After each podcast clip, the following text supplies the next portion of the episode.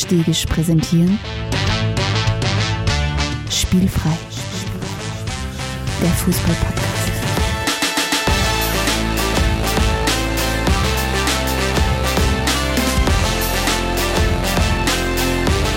Episode 104.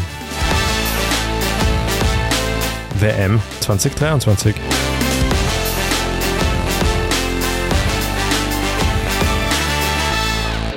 Herzlich willkommen zu einer neuen Folge von Spielfrei, dem Fußball-Podcast direkt aus Graz. Und direkt aus Graz könnte gar nicht sein, Stefan, weil, herzlich willkommen, ich bin draufgekommen, ich wohne in Graz so lange wie noch nirgendwo zuvor. Hallo Alex Stegisch. Ja, Das klingt jetzt wie gerade nach einer. Warte mal. Du wohnst so lange in Graz wie noch niemals. nur, wie noch Woanders nirgendwo anders zuvor. zuvor, ja. Ich bin ja erst relativ Gratuliert man zu so einer Aussage? Weiß ich nicht, aber ich bin relativ spät ja erst zugereist sozusagen in die Stadt. Ja. Aber dann bin ich drauf, jetzt mal nachzählt, bin drauf gekommen, hm, Moment mal, aber es sind schon so viele Jahre, weil ich ja schon relativ alt bin, dass sich das ausgeht, dass ich in Graz länger wohne als überall sonst. Ja? Das heißt, ich kann mich, und nachdem meine Kinder da auf die Welt gekommen sind und ich da Wohneigentum habe, kann ich wirklich sagen, ich bin Grazer eigentlich. Ja? Ja, und ich glaube, ich freue mich jetzt für dich. Ja? Das Ja, ist das schon, oder? Ich, ich habe schon gedacht eigentlich, dass du einen kleinen Kuchen oder irgendwas mitgebracht hättest, aber nichts. du musst mir nix. solche Dinge vor der Podcast-Episode Muss ich da auch sagen, wann ich Geburtstag habe, oder was? Oder? Hallo Alex Stegisch. Hi, wir haben uns heute getroffen, um über Fußball zu sprechen. Über welche Art des Fußballs reden wir denn, Stefan? ähm, in knapp zwei Wochen, nicht ganz anderthalb Wochen, startet die Weltmeisterschaft 2023 der Damen in Neuseeland und Australien. Und wir werden euch heute einen knackigen Überblick über das geben, was bei dem Turnier so ansteht. Also Facts and Figures, wie es so schön heißt.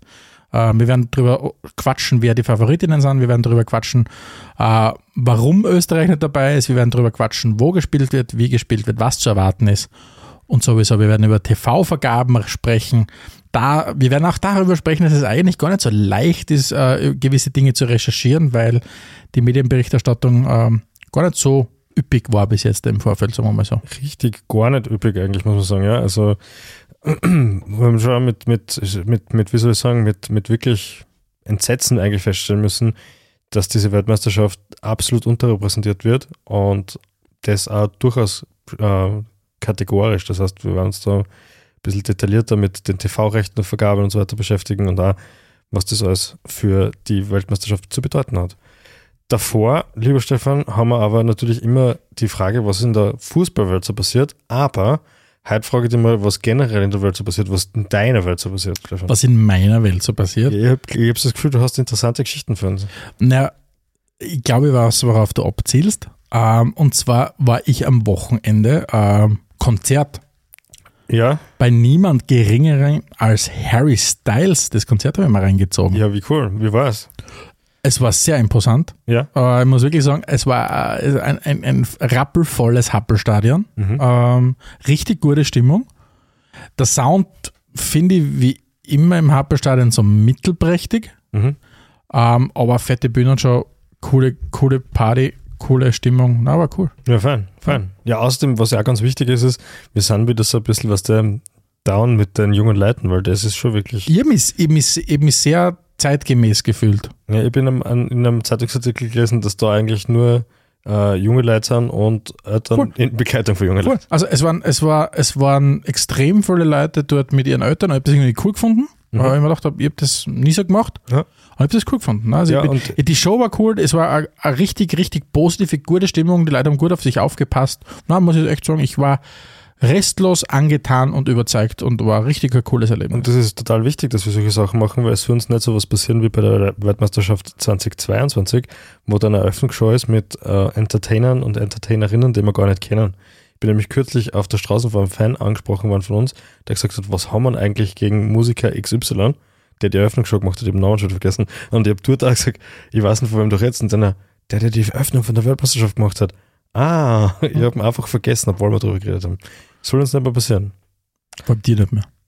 Vor allem mir nicht mehr. Vor allem aber halt stellvertretend, weil du warst ja beim Harry Styles Konzert. Genau, aber äh, das, das Harry Styles Konzert hat mir auf eine fußballspezifische Fragestellung äh, gebracht. Und zwar war die Stimmung schon vor dem Konzert so gut, ähm, das heißt, es hat dann teilweise gereicht, dass einfach coole Musik äh, über die Lautsprecher äh, gedröhnt äh, ist und die Leute haben mitgesungen. Und plötzlich ist die Welle durchs Stadion gegangen. Was mich zu dem Punkt gebracht hat, wann hat man denn eigentlich aufgehört, oder hat man aufgehört, oder ist es nur in meinem Umfeld, dass die Welle durchs Stadion geht? Na, das hat man schon richtig aufgehört. Ich glaube, das ist so, Ein Relikt der 90er und Nuller Jahre? ich glaube, das ist so vor allem so ein, ein Längsseitending. Das heißt, die Leute die jetzt mit der Fankurve jetzt noch nicht so viel zu tun haben, die jetzt nicht irgendwas organisieren, die einigen sich dann am ersten auf die Welle. Und ich glaube, Nein, weil ich, ist durchaus verpönt in Fanszenen, würde ich glaube ich sogar so weit gehen zu sagen. wenn ich dran zurückdenke, wie ich angefangen habe in den 90ern zum Fußball zu gehen, also in die größeren Stadien, da ist regelmäßig die Welle gelaufen. Ja. Durch das Stadion, wenn ein gutes Spiel war, eine gute Stimmung war. Und jetzt kommt, glaube ich, das gar nicht mehr einem in den Sinn, dass beim Cup-Finale Na, wie gesagt, ich in glaub, Klagenfurt die Welle durchs Stadion sehr geht. verpönt ist mittlerweile. Ja. Ist, ja, bin gespannt. Ich werde mich mal mit, mehr mit Laola beschäftigen müssen. Ja, mach das unbedingt, unbedingt. Ja gut, Stefan, und damit uns die Kehlen nicht zu trocken werden, kommen wir zur ersten Rubrik. Mm, das Getränk der Episode. Und zwar, normalerweise versuche ich also eine getränkte Episode, wenn es irgendwie geht, thematisch vorzubereiten. Das wäre zum Beispiel cool gewesen, ein neuseeländisches Getränk äh, herzunehmen. Das LP ist da ganz bekannt in Neuseeland. Das nennt sich, also LP ist Lemon and Peroa oder so. Es ist so äh, Zitronenlimonade quasi so artig. Und weil man das bei uns nirgends kriegt und ich mich ja nicht allzu sehr bemüht habe, das aufzutreiben, haben wir stattdessen was anderes gefunden. Und zwar eine selbstgemachte Zitronenlimonade, aber warm. Weil, wie du vor, am Vorfeld auf Sendung richtig gesagt hast, wenn es zu heiß draußen ist, dann muss man eher was Warmes trinken. Also, und was kann schlechterer sein als eine warme Zitronenlimonade? Ich glaube schon, dass es einige Sachen gibt, die noch schlechter sind, aber vielleicht nicht. Na, mag ich gern. Bin ich gut. Ja, ich finde trotzdem das Kalt besser, als wurscht, ob das im Körper hilft oder nicht. Gut. Und dann schießen wir gleich weiter zur nächsten Rubrik. wird die Sendung kosten. Die Großen, die Großen, die Großen. Zehn, ja, schau. Yes, ja. Wir haben heute die großen zehn Fußball-Musicals. Das war eine Idee von einem unserer Spielfreihörer. Stefan, erzähl uns mal, wer war das und um was geht es bei den großen zehn überhaupt? Der liebe Alexander, also dein Namensvetter, äh, hat sich bei uns gemeldet und hat sich erstens mal, äh, was mich uns natürlich freuen, ein gener- generelles Lob ausgesprochen. Das war auch der Betreff seines, äh, seiner Mail. Ähm, und der liebe Alexander gemeint, er, er findet es immer wieder cool, wenn er uns hört und er freut sich immer drüber und er hat eine großartige Idee.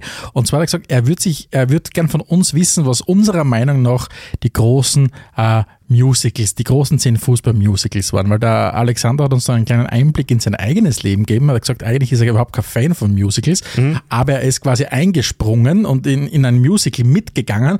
Und er hat gemeint, es war dann im Großen und Ganzen eh okay, aber so richtig anfreunden wird er sich mit dem Genre Musical nicht so wirklich.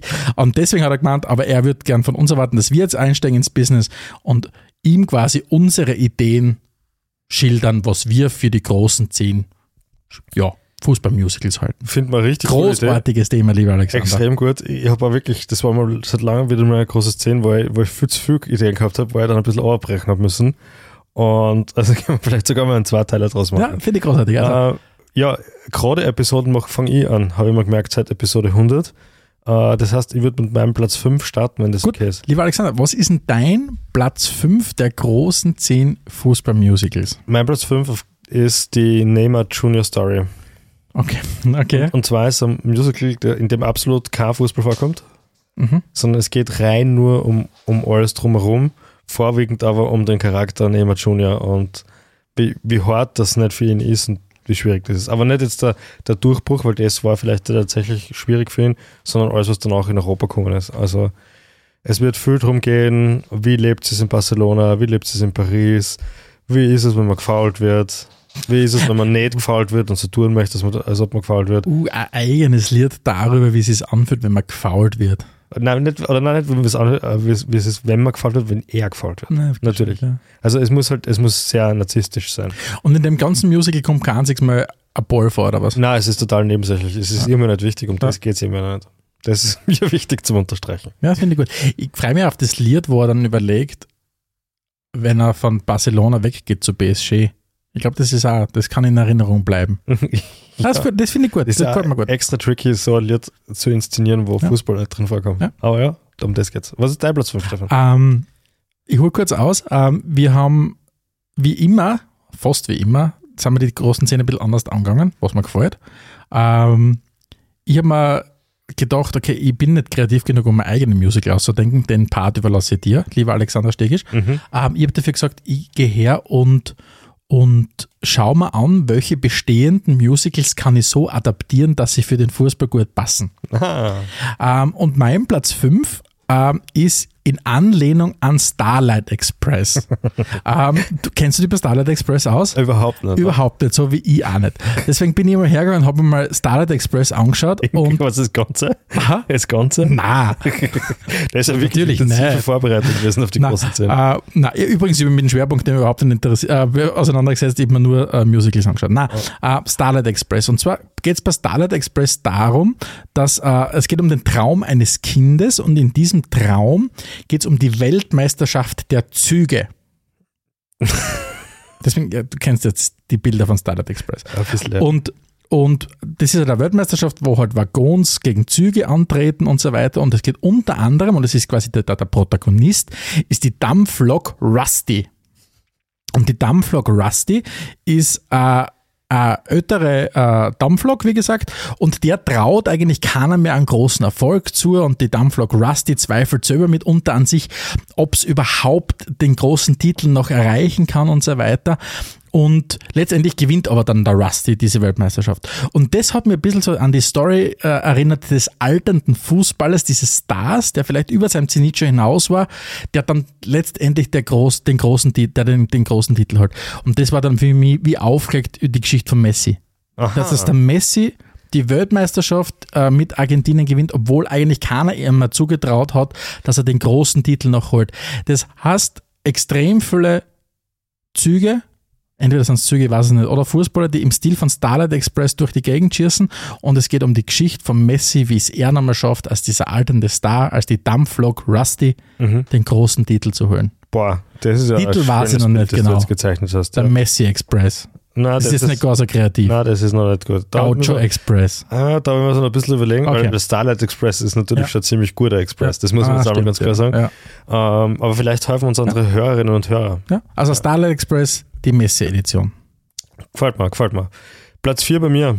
Äh, ich habe so was ähnliches wie du, nur bin ich bei weitem nicht so tief eingegangen.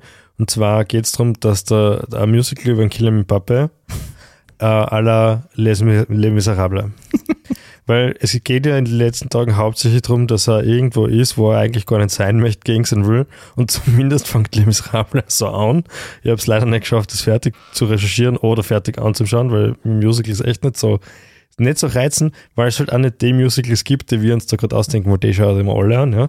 Und ich finde es immer extrem nachvollziehbar, wenn, wenn Weltstars, die Multimillionäre sind, in der Öffentlichkeit jammern, dass es ihnen nicht gut geht. Und, und da kann ich relaten, weißt und, und deswegen suche ich mir sowas gerne aus und Kylian Mbappé Mhm. als in, in Les Miserables, ich weiß nicht mehr, wie der Haupt, Hauptdarsteller heißt, Ja, leider. finde ich gut. Aber das könnte passen. Finde ich gut. Es würde auch, es würde auch irgendwie Starlight Express ganz gut passen, finde Mbappé, weil der also verkörpert ein bisschen den Zug, finde ich. Ja, mhm. So, so ein kleiner TGW. Mein Platz 4 ist, es geht um My Fair Lady, um die Adaption von My Fair Lady auf den Fußball. Mhm. Weißt du, worum es bei My Fair Ja, Lady geht? natürlich nicht. Okay. Bei My Fair Lady geht es darum, es geht um den Aufstieg der Blumenverkäuferin Eliza Doolittle Aha. und die spricht nur Cockney. Also nicht dieses Standard China Englisch, was das Oxford Englisch, sondern nur Cockney, was halt keiner versteht. Und es geht darum, dass, äh, da, dass sie zufällig den, den, den Sprachforscher Professor Higgins trifft. Und dieser Professor Higgins quasi hilft ihr dann, ähm, also quasi die, äh, die, die, die Eliza binnen weniger Monate in eine Dame zu verwandeln, die dann in, in, in höheren Kreisen auch anerkannt wird. Ähm, und ich finde, ich habe dann denken müssen an, wer kennt so die, die Eliza Doolittle sein, die nur Cockney spricht und die dann quasi in die höheren Kreise eingeführt wird und bin dann zu Wayne Rooney gekommen. Wayne Rooney als Eliza Doolittle und Sir Alex Ferguson als der Professor Higgins, der sich darum annimmt, um quasi diesen Jungen, in dem Fall halt einen Jungen, der nur Cockney spricht, äh, in die höhere Gesellschaft einzuführen. Ich finde, das wäre irgendwie schönes Bild. Und in dem Fall halt in die höhere Fußballgesellschaft. In die höhere Fußballgesellschaft, Ja, genau. ja, hast du schon. Du Ja. zeichnest sehr gute Bilder. Ja, mir das super. mich. Platz 3 bei mir. Ähm, haben wir jemanden dabei, den du schon gehabt hast. und auch von der Idee her ist es jetzt wieder stark an das angelehnt, was du gemacht hast, weil ich hätte nämlich gern die Rivalität Messi versus Ronaldo hergenommen, Ja. im Sinne von West Side Story. Uh.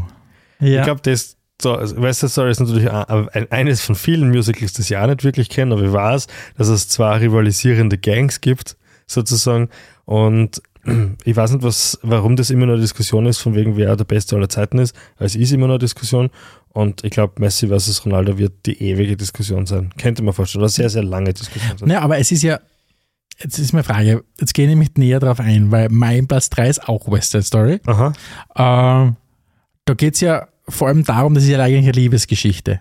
Würdest du das als Liebesgeschichte zwischen, zwischen Messi und Ronaldo sein oder zwischen Fans von Messi und Ronaldo? Ich, ich denke, dass ja eigentlich die Liebe zum Spiel über der Liebe zum Spiel lernen Mhm. stehen sollte. Und von dem her kann man das sicher so Mhm. konstruieren, Mhm. wenn man sich ein paar Minuten Mhm. bemüht. Ich habe, hab- wie gesagt, ich, ich finde find die richtig gut. Ich habe auch die West Side Story auf Platz 3. Mhm. Äh, und zwar würde ich es ganz gern so, äh, diese tragische Liebesgeschichte halt adaptieren auf, auf einen Fan von Rapid und einen von der Austria, die sich eigentlich verlieben ineinander. Ja, Aber was halt immer diese, diese, diese rivalisierenden Kriege dann halt, Kämpfe dann halt ergibt. Und das würde ich eigentlich ganz gut finden. Also ich finde, West Side Story hat mich sehr angesprochen, weil sie eben wirklich diesen, diesen Bandenkrieg äh, thematisiert. Ja, Im man merkt, Musical sind es ja die Jets gegen die Sharks. okay. Man merkt, dass du die Geschichte ein bisschen besser kennst als ich. Das hilft bei sowas. Wer die Jets sind und wer die Sharks sind, weiß ich nicht. Ich glaube, ich glaub, die Rapidler sind die Jets und die Austrianer, die kommen, die Sharks, die sind aus Puerto Rico. Mhm. Und letztendlich stirbt er dann auch wer. Aber so weit habe ich dann nicht durchgedacht, wer dann sterben soll. Ich hoffe, es stirbt keiner. Leitzeiten. Ja, Ja. wäre besser. Platz zwei bei mir, das Lord Bantner Musical. Uh, gefällt mir gut. Die tragische Geschichte des missverstandenen Lord Bantners, der ja erbost ist, dass er diesen Spitznamen überhaupt trägt, ja, Lord Bantner, weil das heißt ja so eine Internet-Meme-Geschichte eigentlich, ja. Entschuldige, kurz, kurz. Und ähm, er ist verhältnismäßig ein sehr guter Fußballer gewesen, immer schon. Die Selbsteinschätzung passt halt trotzdem nicht zusammen, weil du kannst ein sehr guter Fußballer sein und trotzdem bist nicht Platz 3 hinter Ronaldo und Messi. Da, da gehen, das geht sich aus, mal guter Fußballer sein und nicht bei den Besten aller Zeiten dran zu sein. Und das sieht er halt massiv anders und das hat halt dazu geführt, dass das Internet nicht immer so ernst genommen hat. Und diese Geschichte, dieses, dieses Eigenwahrnehmung versus Außenwahrnehmung, ich glaube, dass das sehr nettes Musical sein könnte. Mhm. Ich finde es eine gute Steilvorlage. Und ganz oft kann man halt wirklich so den Schauspieler, der den Lord Bentner spielt, irgendwo hinstellen und Spotlight draufhauen und sagen, und jetzt, sing, jetzt trelle uns einmal irgendwas übers Leben. Also das, ja, das sind Musicals, die würde ich mir anschauen. Ja, finde ich gut. Mhm. Mir. Platz zwei bei dir. Mein Platz 2 ist eine Geschichte über Herkunft, Identität und Loyalität. Ähm, es geht darum, als Protagonist Gareth Bale, äh, angelehnt an die Geschichte von Tarzan. Und zwar, dass man halt sagt, Gareth Bale, dieser sehr talentierte Fußballer, der inmitten der Wilden von Wales aufgewachsen ist und halt Dinge kann, die die anderen halt nicht kennen, weil der Tarzan kann ja zum Beispiel dann mit Feuer umgehen, wodurch er dann den, den äh, Leoparden tötet. Und ich finde, der Gareth Bale kann auch inmitten dieser Tiere von Wales Dinge, die die anderen nicht kennen. Und letztendlich gibt es ja dann diese Versuchung der großen Welt. Ne? Der Tarzan wird ja, ist halt dann die, die, die Möglichkeit, dass er mit den Menschen mitgeht oder er muss sich entscheiden zwischen gehe mit den Menschen mit in die große Welt oder bleibe bei den Gorillas. Und der, der Gareth Bale geht ja mit den Menschen mit, wechselt dann zu Real, aber er entscheidet sich letztendlich dann doch für das Leben in Wales und priorisiert Wales immer über allem. Und ich finde, Gareth Bale wäre ein guter Tarzan. Mhm. oh, okay. Ja, komm. Gut. Ich habe auf Platz 1 das Schneckerl-Musical. Okay? Ich will die Prohaska-Geschichte hören und am liebsten hätte ich gern, dass der Herbert jede Woche auftritt. Irgendwer darf dann, darf dann die Spätzeiten den Rainer Bauer-Segner spielen. Und Boah, das ihm, finde ich extrem gut. es, es gibt so viele Ja, Facetten im Leben vom Herbert Prohaska, dass das ein sehr würdiges, ein Musical wäre die passende Würdigung, finde Ja. ich, für einen Prohaska. Das ist ein bisschen so das Alt-Wiener Lied wird da gesungen. Ja, zum Beispiel, das natürlich, schön, natürlich. Ja. Oder also ein junger, rockiger Herbert, ne, der halt gerade erst aus dem, quasi, weiß nicht, was, war- was war, Mechaniker, glaube ich, oder so, Ich glaube, ja. ja, da aus der Werkstatt kommt und dann halt in die Fußballwelt und nebenbei noch schöpft und so, ach, Es ist Und dann kann plötzlich auch Hans Krankel auch vorkommen in einer Nebenrolle. natürlich kann er vorkommen. Ja, ja. Uh, ich finde der Herbert Bohaske Musical ist ganz, ganz großartig. Die Damit Trainerkarriere, du heute. die, die, es gibt so viele Ja. Themengebiete, die er so, so ab, ab, Ja, ja, finde ich gut. Also Freut Schneckerl, mich sehr Schneckerl gut. Musical. gefällt mir sehr Und gut. das kann er ganz einfach und kurz Schneckerl lassen. Na, finde ich großartig. Gefällt mir, gefällt mir richtig, richtig gut. Cool. Was hast du auf Platz 1? Mein Platz 1 ist die fußballerische Adaption von König der Löwen. ähm, also um diese, es geht um diese wichtige Vater-Sohn-Beziehung. Das erste, was ich kenne jetzt da, das hilft jetzt ungemein Es- in die Geschichte. Es geht um diese wichtige Vater-Sohn-Beziehung, wo der, der Sohn dann in die Fußstapfen des Vaters steigt. Und für mich kommen dafür richtig gut in Frage Peter Schmeichel und Kaspar Schmeichel. Ähm, quasi der, der, der, der, der Vater, dieser weise Vater, der ganz viel ein toller König war und toll alles erreicht hat. Und dann quasi ähm, der Sohnemann, der in die Fußstapfen steigt und dann auch gewinnt letztendlich die Premier League, nämlich. Stimmt, ja. Jetzt beim Monaco spielen? Oh, ich. Ich glaube beim Monaco, ja. Und falls die zwei keine Zeit haben, Herfried und Marcel Sabitzer. Das gefällt mir noch viel besser, ehrlich gesagt. Weil vor allem, das ist ja bei König der Löwen, ist ja dann letztlich nach anfänglichen Schwierigkeiten, ist ja der Junge, der Simba, eigentlich der bessere König, glaube ich. Und, und bei, bei den Sabitzern war es ja dann schon auch so, dass der Marcel Sabitzer schon der erfolgreiche ist. Ja, das stimmt. Ja. Also ja, finde ich gut, weil bei den Schmeichels bin ich mir nicht ganz sicher, ob sie das Achso, ausgeht. ja, gefällt mir eigentlich auch ganz gut. Ja. Wie siehst du die Herr? Ja, Ja. finde ich gut. Ja gut, ihr habt gesagt, genug der großen Zehn ab in unser heutiges Thema. Spielfrei, spielfrei, der Fußball, Fußball-Podcast. Liebster Stefan, wir sprechen heute über die Weltmeisterschaft 2023 in Australien und Neuseeland. Und irgendwann müssen wir jetzt dann trotzdem, obwohl wir es nicht eigentlich nicht wollen, dazu sagen, dass es um die Frauen-WM geht. Ja? Genau, naja, wir müssen es halt dazu sagen, weil sonst. Weil sonst der Kontext fällt. Aber es stört uns ein bisschen, weil bei der Männer-WM sagen wir eigentlich auch nicht dazu, dass die Männer-WM ist. Ja.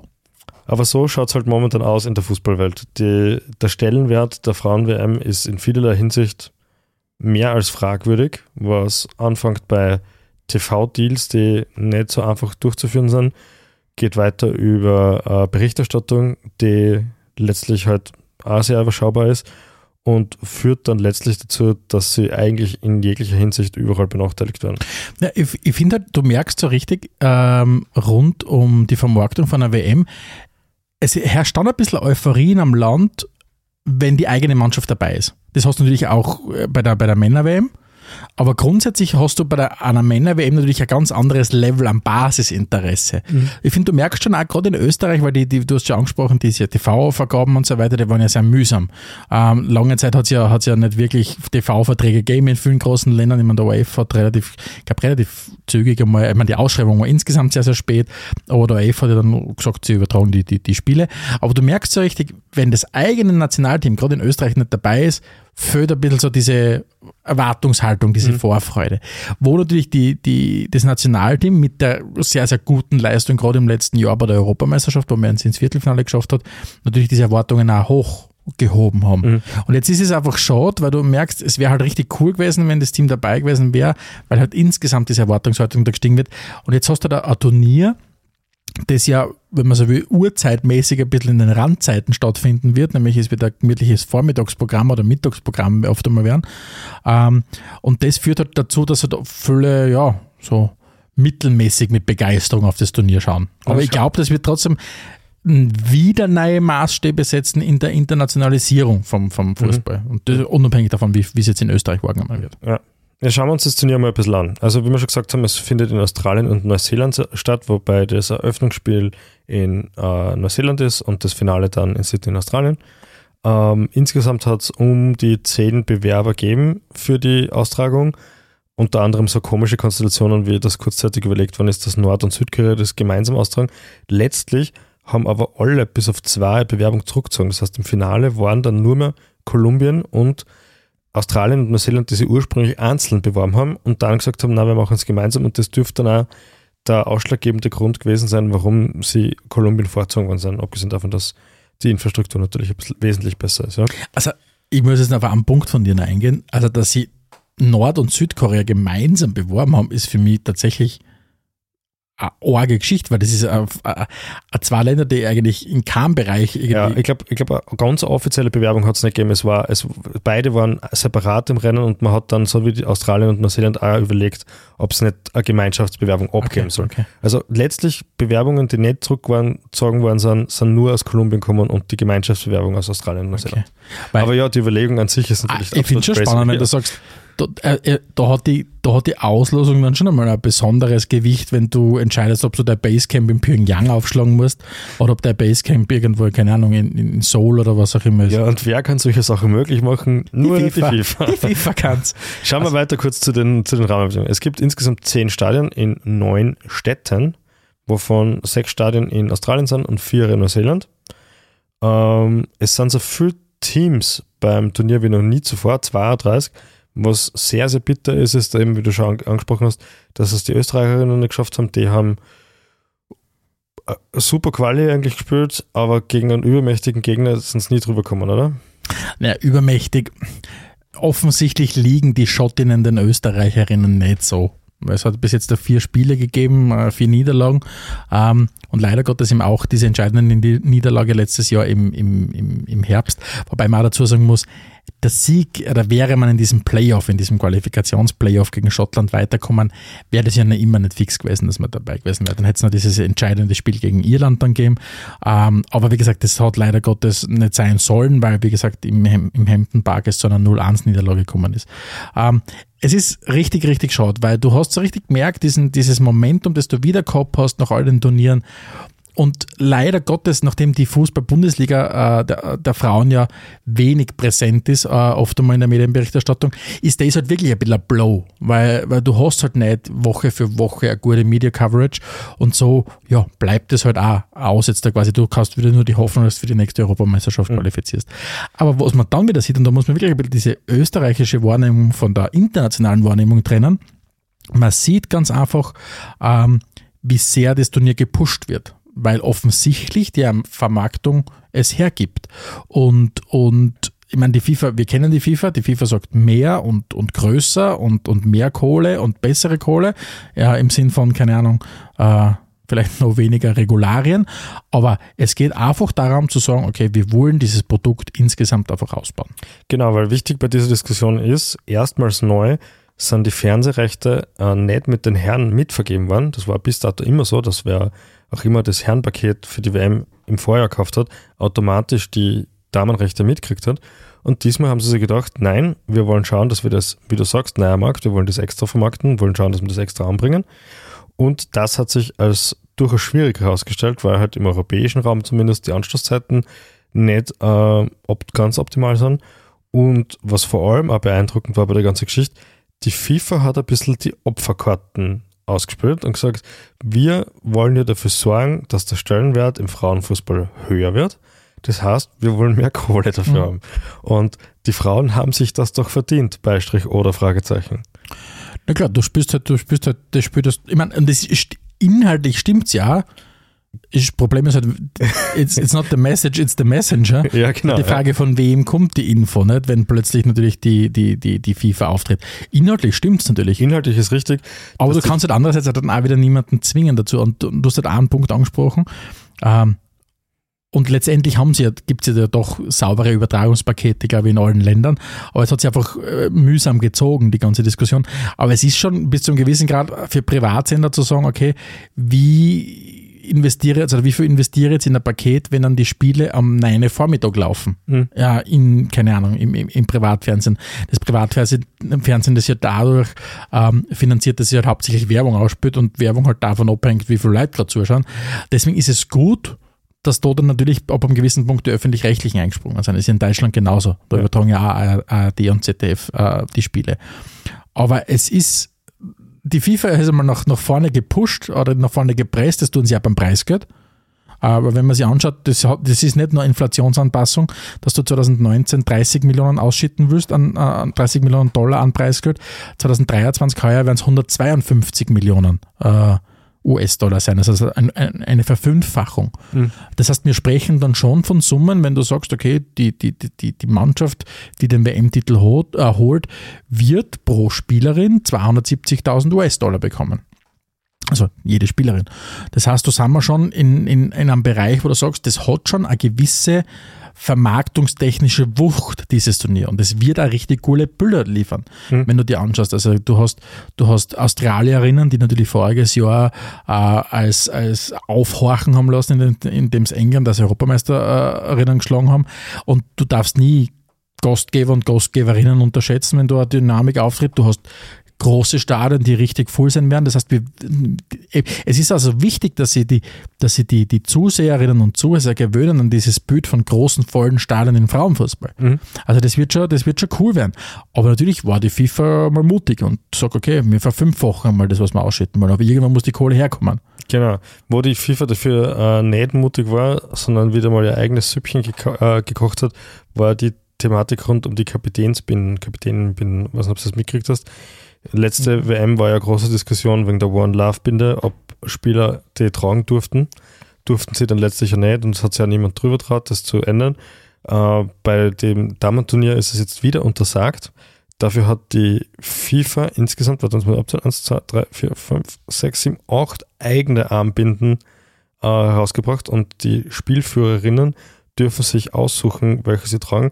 Und da gibt es verschiedene Causes für die einzelnen Binden. Es gibt zum Beispiel die Unite for Inclusion Armbinde oder die Unite for Indigenous People, die Unite for Gender Equality, Unite for Peace, Unite for Education for All, Unite for Zero Hunger und Unite for Ending Violence Against Women. Und aus diesen acht verschiedenen bunten Schleifen darfst du eine aussuchen und mit der darfst du auslaufen. Was cool ist, weil jeder Schritt in die richtige Richtung ist ein Schritt in die richtige Richtung. Aber die FIFA war ja natürlich, weil ich habe das auch nicht gewusst, muss ich ganz ehrlich sagen, aber ich lese es ja gerade, ist natürlich spannend, weil sie natürlich hergegangen sind und den für die FIFA eleganten Move gemacht, indem sie einfach mit der, mit der UN kooperieren. Genau. So quasi, wir sind ja eh nicht, wir bleiben ja eh neutral. So quasi, ah, wir, wir, wir, wir, wir sind ja nicht die FIFA, diejenigen, die sagen, wir stehen für Gender Equality ein oder für Inclusion, sondern unser Partner, die UN, macht es. Das ist ja eigentlich wieder, sind sie ja wieder smooth wie immer, nicht? Ja, wobei, ich meine, ein cooler Move ist halt unter Anführungszeichen zu setzen, es ist besser als, Nein, als, es ist richtig. als, bei der, als bei den Herren, klar aber eigentlich hätte es ja schon eine gute Idee gegeben mit der One Love Binde und die ist weiterhin verboten. Ja, das erste Mal ist es verboten und was, äh, es hätte ja nichts dagegen gesprochen, bei der WM 2022 in Katar das zu machen. Mhm. Weil theoretisch für Inclusion, für Indigenous People, Gender Equality, für, für Peace, Unite for Peace, aber da will man halt auch nicht zu sehr den russischen Partner verbrellen zu dem Zeitpunkt ja, wahrscheinlich. Ich bin ein bisschen verwirrt, weil eigentlich ja die FIFA schon immer gegen politische Botschaften sind und irgendwo sind es dann ja doch politische Botschaften. Ne? Ne, nicht nur politische Botschaften, da geht es halt um, um, ja, eh um das Wertekonstrukt, das die, die FIFA da haben ja in unserem Katar-Beispiel ja gesprochen, ja verpflichtet hat zu schützen. Was ich auf jeden Fall spannend finde, ist, ich glaube, dass, ich mein, dass der Frauenfußball sehr, sehr gesellschaftspolitisch ist, das, das, das kriegt jeder mit. Das heißt im nationalen Bereich, das heißt international. Das, da gibt es viel, viel mehr gesellschaftspolitische Themen, die eine Rolle spielen. Mhm. Wie man sieht es jetzt an dem Beispiel der Kapitänsbinden. Und ich glaube schon, dass das für, für den Frauenfußball insgesamt ein sehr, sehr nicht nur wichtiger, sondern auch Alleinstellungsmerkmal verglichen mit dem Männerfußball sein kann, dass es immer viel, viel politischerer Bereich ist, dass du ganz bewusst hast. Und ich glaube schon, dass du dadurch auch eine sehr hohe, hohe Loyalität aufbauen kannst von deiner Fangemeinde, dass du sagst, okay, ich interessiere mich für den, weil das, es gibt immer diese mühsamen Vergleiche. Ne? Du hast der Frauenfußball verglichen mit dem Männerfußball und so weiter. Mhm. Der Frauenfußball hat ganz viele Dinge, die der Männerfußball nicht hat. Und zwar ist es das klare Einstellen für gesellschaftspolitische Themen. Gut, die, die Männerfußball passiert es auch aber authentischer und, und konsistenter wird schon im Frauenfußball gelebt. Ja. Und das kann schon für mich eine Nische klingt jetzt davor, aber das kann für mich schon eine Säule sein, die den Frauenfußball erfolgreich vom Männerfußball unterscheidet, dass da vielleicht keine Kompromisse eingegangen werden. Weil was siehst du, wenn im Frauenfußball Maßnahmen angedroht werden, dann werden sie auch durchgezogen. Im Unterschied zu, zu oftmals zum, zum Männerfußball. Aber wie gesagt, es geht ja darum, nicht nur immer den, den obwohl es jetzt, jetzt widerspreche ich mir gerade selber, den Frauenfußball vom, äh, in quasi in, in, im Unterschied zum Männerfußball zu definieren. Der Frauenfußball ist ein eigenes, ist ein eigenes Ding. Aber wie gesagt, den Punkt finde ich durchaus spannend. Mhm. Aber kommen wir zurück vielleicht, vielleicht zum, zum Sportlichen, lieber Jawohl. Alexander. Ähm, jetzt haben wir ein Teilnehmerfeld, das so groß ist wie nie. Ähm, das führt dazu, dass wir ähm, nicht nur die üblichen Verdächtigen im, im, im, im, im Teilnehmerfeld haben, sondern auch viele kleinere Nationen. Das heißt, es wird ja durchaus auch schon vermutet, dass vielleicht äh, wir auf das ein oder andere spektakuläre Ergebnis uns gefasst machen müssen, wenn dann halt kleinere Nationen gegen die großen äh, Platzhirschen antreten werden. Mhm. Ähm, aber was, was kann man denn zur Favoritenrolle sagen? Die Favoritenrolle ist sicher breit gestreut. Also es gibt sehr viele Mannschaften, die Spielerinnen, Spiel, Spielerinnen haben, die in, in sehr guter Form sind. Äh, allen voran natürlich die Engländer, glaub, Engländerinnen, glaube ich. Also die sind amtierende Europameisterinnen, haben allerdings ein bisschen mit Verletzungspech zu tun. Das heißt, einige gute Spielerinnen sind, sind nicht im Kader und können die WM nicht, äh, nicht mitmachen. Ähm, ich denke, dass wie, wie so oft die Amis natürlich super stark sein werden da ist ja vor allem spannend, dass die mit, ähm, äh, mit der Megan Rapinoe, äh, die, ich glaube, älteste Spielerin des Turniers mit dabei haben, 38, ähm, die halt hauptsächlich dafür da sein wird, das junge Team ein bisschen mitzucoachen, vielleicht selber gar nicht mehr so viel spielen wird, aber halt in der Vergangenheit eine unglaublich wichtige Rolle im Frauenfußball eingenommen hat. Und ich glaube, es wird ihr letzter großer Auftritt auf, auf wirklich großer Bühne. Ich glaube, sie entweder hat sie schon ihren Rücktritt verkündet Uh, auf jeden Fall, glaube ich, ist das ein bisschen uh, unausgesprochene. Ja, bei, der nächsten, bei der nächsten Weltmeisterschaft wäre sie 42. Sie ja. ist jetzt schon, muss man auch sagen, in den letzten Vorbereitungsspielen, die, die hat keine oftmals nicht mehr als 10 Minuten gespielt. Also das wird die letzte äh, WM gewesen sein. Es serve gut für die Marta bei Brasilien. Brasilien gilt nicht unbedingt als Favorit. Das brasilianische Nationalteam ist, der Frauen ist nicht, nicht sonderlich spielstark, aber für sie ist es die mittlerweile fünfte Weltmeisterschaft, was ja auch nicht nichts ist, muss man sagen. Absolut. Das Spannende ist ja allgemein, ähm, und jetzt sind wir beide doch jemand, die, die den Frauenfußball äh, nicht aktiv mitverfolgen. Also wenn es um die, die, um die Champions League geht, man schaut sich dann einmal das Halbfinale an, man schaut sich das Finale an, aber ja. es ist dann nicht so, dass man sich jedes Gruppenspiel reinzieht. Aber das Spannende ist, ich finde, du hast dann so, glaube ich, geht es auch vielen anderen da draußen, man hat einfach viel mehr Grundwissen schon, auf dem man aufbaut bei so einem Turnier also zumindest bei mir, da bin ich ganz ehrlich, war so vor x Jahren, vor, keine Ahnung, vor fünf, sechs Jahren, wenn da ein großes Turnier war, bist du mal hergegangen und hast immer einlesen müssen. Uh, wer ist denn da überhaupt dabei? Ja. Und natürlich ist das Wissen über den Männerfußball noch immer, noch immer deutlich größer wahrscheinlich bei uns beiden, als es über den Frauenfußball definitiv, ist. Definitiv, definitiv, ja. Aber ich glaube, es ist trotzdem einfach immer spannend zu sehen, man tut sich viel, viel leichter, sich auf das Turnier zu freuen, weil man, man weiß gewisse Dynamiken, man kennt die, die handelnden Akteure und das wird einfach spannend zu sein. Und das Niveau, das haben wir bei der Europameisterschaft voriges Jahr auch schon gesehen, das wird steigt zunehmen und es wird ein richtig spannendes Turnier werden. Mhm. Und die Frage, ob die Amis sich quasi den dritten Titel in, in, in, in Folge äh, umhängen können, also das wird, wird richtig, richtig spannend. Und ich glaube, es wird, weil es ist ja ganz viel es hat ja ganz viel ähm, innere Kämpfe gegeben von vielen Leuten, mit denen wir rund um Katar gesprochen haben. Wie steht man zu dem Turnier mhm. und so weiter. Ich glaube, die, die WM 2023 ist ein Turnier, der macht es am leicht, dem Ganzen offen zu begehen und sich wirklich mit Vorfreude zu sagen weil da haben wir viele herumgedruckt um die WM 2022. Ja. Wie geht es mir ja wir selber auch nicht? Wir haben auch nicht gewusst, was ja, ist unsere Rolle. Ja. Aber ich glaube, zu sagen, hey, 2023, wenn ich mir das anschaue, freue ich mich schon richtig drauf. Und wie gesagt, es wird genug Leute geben, die die es nicht anschauen werden. Aber mhm. ich glaube, wir sehen es doch uns unser, aus, unser, äh, aus unserem Selbstverständnis heraus, ist schon als wichtiger zu sagen, okay, ähm, es wird cool werden. Und, und wie so oft, wenn du Sachen offen begegnest, dann wird dir das positiv überraschen. Mhm. Ich glaube, es wird richtig cool werden. Ich glaube, die, die Übertragungen werden cool werden, es werden richtig coole Bilder werden, es werden spannende Spiele werden ähm, und es wird, glaube ich, wirklich ein Fußballfest sein. Und deswegen können wir nicht immer nur nörgeln und sudern, weil das tun wir ja auch viel.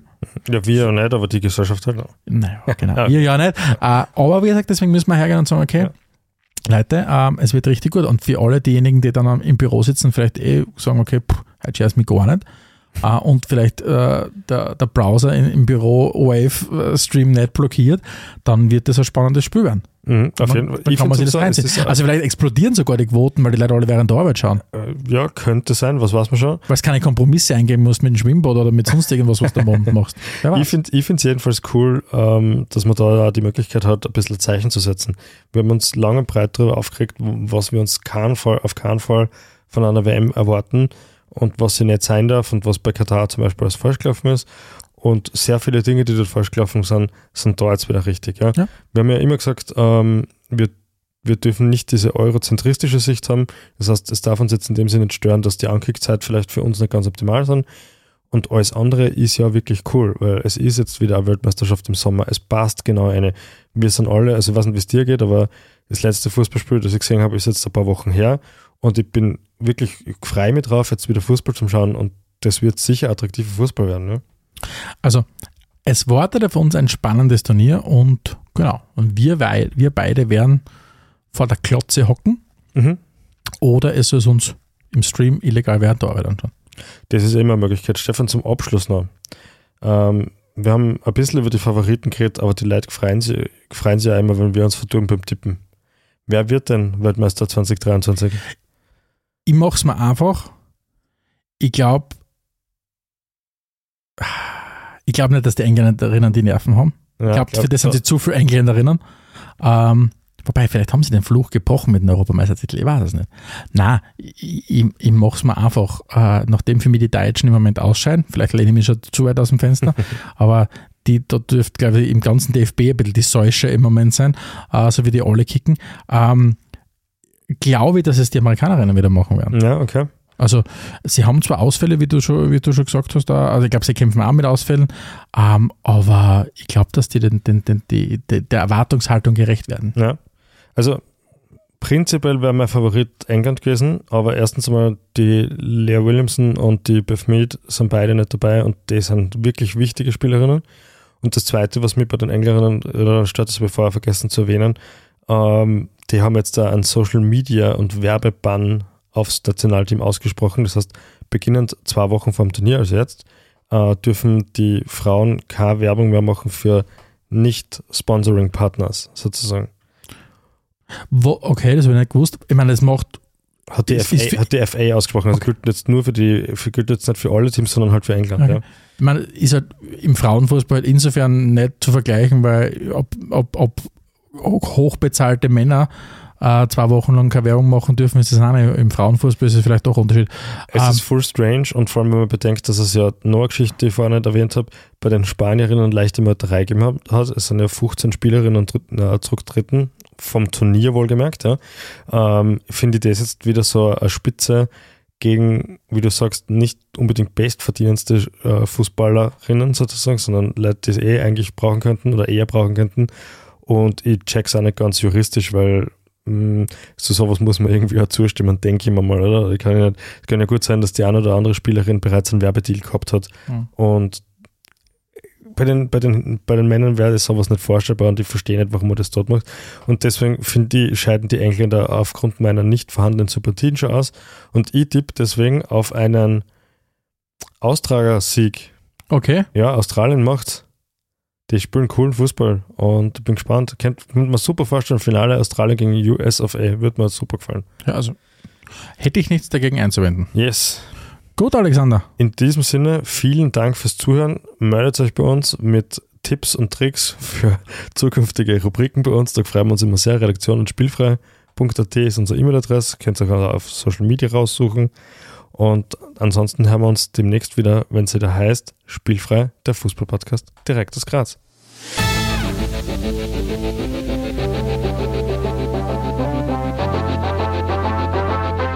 Adelmann und Stegisch präsentierten Spielfrei. Der Fußball-Podcast.